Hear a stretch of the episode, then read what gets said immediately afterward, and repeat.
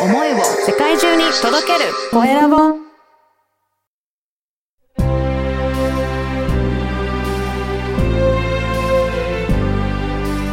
経営者の志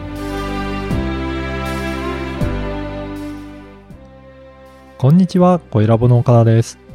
前回に続いて、佐々木さんに認定支援機関としてのどのような対応をしていただけるかお話を伺いました。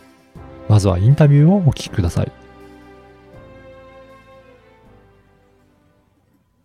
今回も前回に引き続いて認定経営革新等支援機関の佐々木努さんにお話を伺いたいと思います。佐々木さん、よろしくお願いします。はい、こちらこそよろしくお願いします。はい。前回は、あの、事業計画が本当に大切なんだなっていうお話を伺ったんですけど、はいやっぱり、この、えー事業計画を、まあ、えー作ることによって、会社さんが大きく変わったっていう、なんかそういった事例とかもあったりとかするんでしょうかね。そうですね。あの、製造業の方なんですけども、あの、プラスチック成形お、ほうほう。なんですけどね。まず、一番変わったのが経営者ご本人です。なるほど、はい。うん、あの、ほんと、その難しくないんですよ。うんあの、事業計画って何10枚も20枚もうん。あるっていうイメージがあるんですけど、まあ、肝心なのが3枚ぐらいでですね、はい。自分の強みってこんなところにあったんだとか、うんこれご自身気づかないってことが多いですよね。そうなんですね。はい。うん。で、それをこう、紙に書いて可視化することで、経営者自身が、あ、これだったらやっていけるなとか、ほで、この計画でやると、毎月こういう行動をしないといけないなとかね、ううん。落とし込んだりできるようになりました。はい。で、その次が、あの、やっぱり金融機関だとか、従業員の方ですよね。うんはい。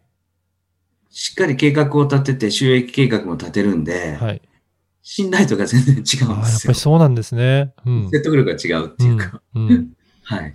なるほど。いや、そういった、まあ、強みをやっぱりしっかりと、えー表現するっていうのは大切なんだなと思うんですが、実ははいあの、佐々木さんは、そういった経営者の方のインタビュー番組を最近はい始められたっていうことなんですよね。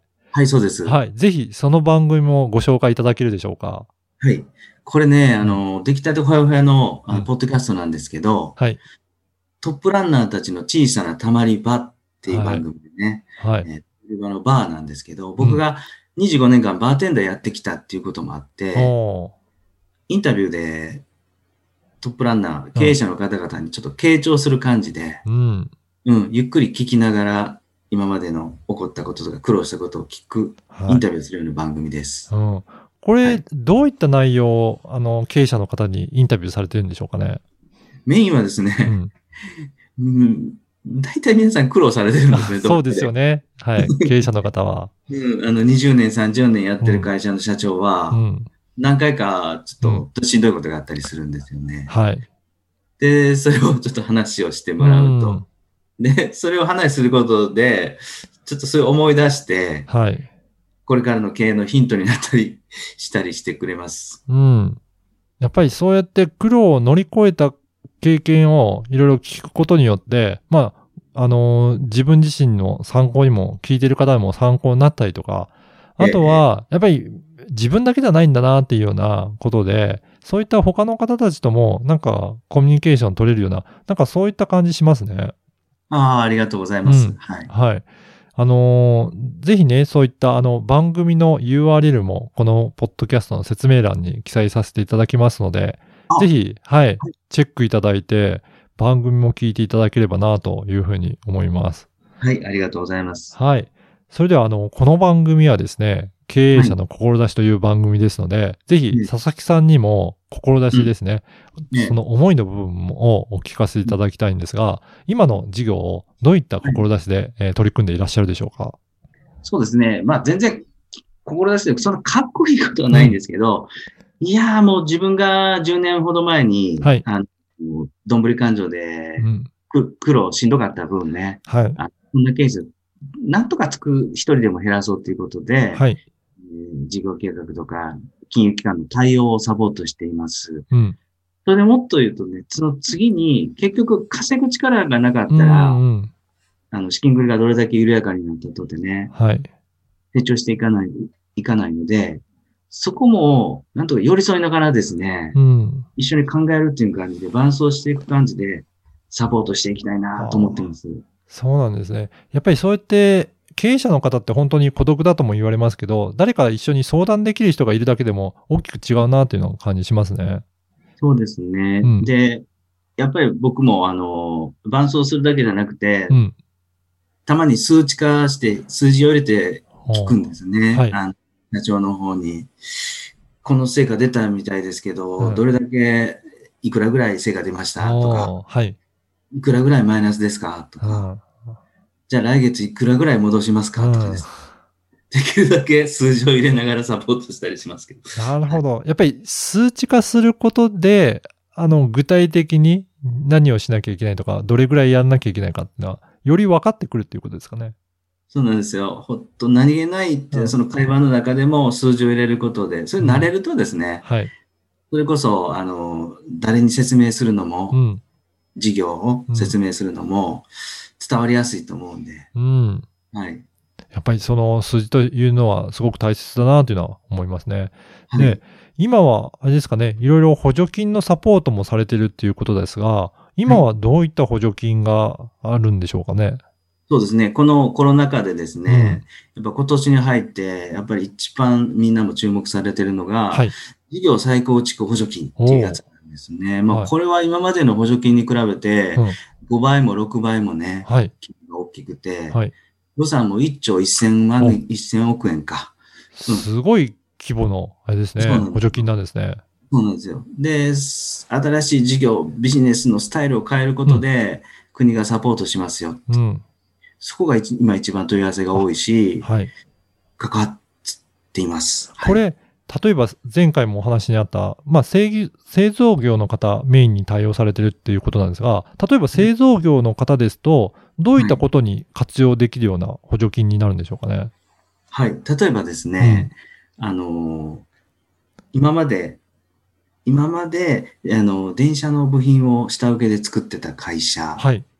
それが、ちょっとこのコロナ禍で交通機関の受注が減りましたあよ。あ、はい。ですね。じゃあ、その設備なんかをい、強みを生かしてですね、はい。電車以外の部品、うん。えー例えばですね、あのーパソコンとか、そういう通信機器に使われるうんものができるよっていう会社があったとしますよね。はいで、それを新しくあの製品化するのに、うん少し、うんひあの設備、もう少し取り入れないといけないだとか、ううんん。あーもう少しこう、ホームページ作り直さないといけないだとか、はい。うん業態転換でかかる費用、うんそういうことあの補助金が出るっていう感じですね。そうなんですね。確かにこのコロナになってから大きく、やっぱり事業、事業の、あのー大変なところっていうのはあると思うので、そうすると受注も減ったりとかして、大きくなんか、あの取り組みを変えないとっていうところ、やっぱり影響がある企業ってすごく多いなって感じするんですけど、そんなところも事業展開をしやすいように国からの補助が、補助金として出るっていうことなんですね。そうですね。もう本当これはもう、もうコロナでのっぴきならない状態の中で、もう迅速にね、あの、お金はある程度3分の2は、うん。あの、国するから、はい。取り組んでくれ、くださいっていう感じの。ということなんですね。はい。じゃあ、これも、佐々木さんが、えっ、と、こういったところで補助金活用できそうだっていうところもアドバイスされながら、事業計画も一緒に作っていって、それで申請もされるっていうような、そういったこ取り組みをされてるんですかね。そうなんですよ。で、そもそもうちの会社って、再構築って当てはまるんかどうかだあとかね、あー、はい。うん、そういうのが多いんですね。うん、そういう方には、まずビジネスモデルうんからしっかり作る。こっからサポートしています。なるほど。まず、そこがから、まあ、できるのかどうかとか、どういったところに適用できるのかっていうところも、なかなかわからない場合も、サポートされてるっていうことなんですね。ここ結構一番大事で、うん、うん。うん自分のところの強みがあって、はい。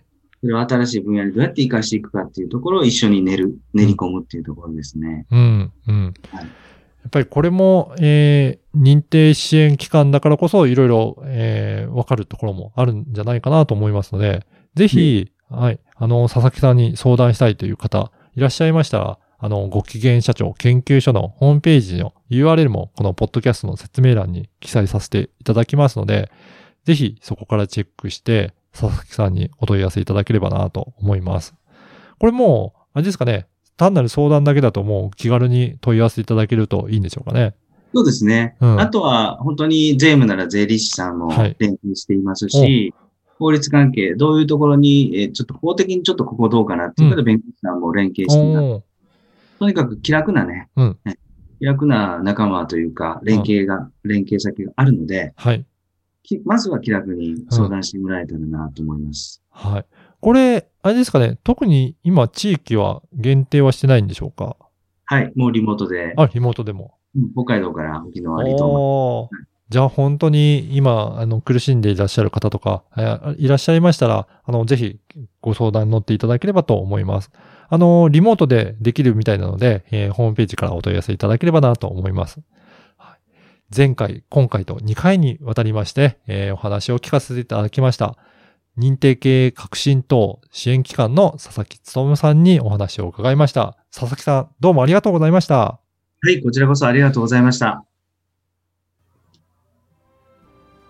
いかがだったでしょうか製造業は資金繰りが大変なところが多いと思いますが佐々木さんは銀行との交渉や補助金の活用など会社の強みを引き出しながらサポートをいただけます自分で事業計画を作るのが大変だなぁと感じていらっしゃる方はぜひ認定支援機関の佐々木さんに問い合わせしてみてください相談するだけでも大丈夫とのことです。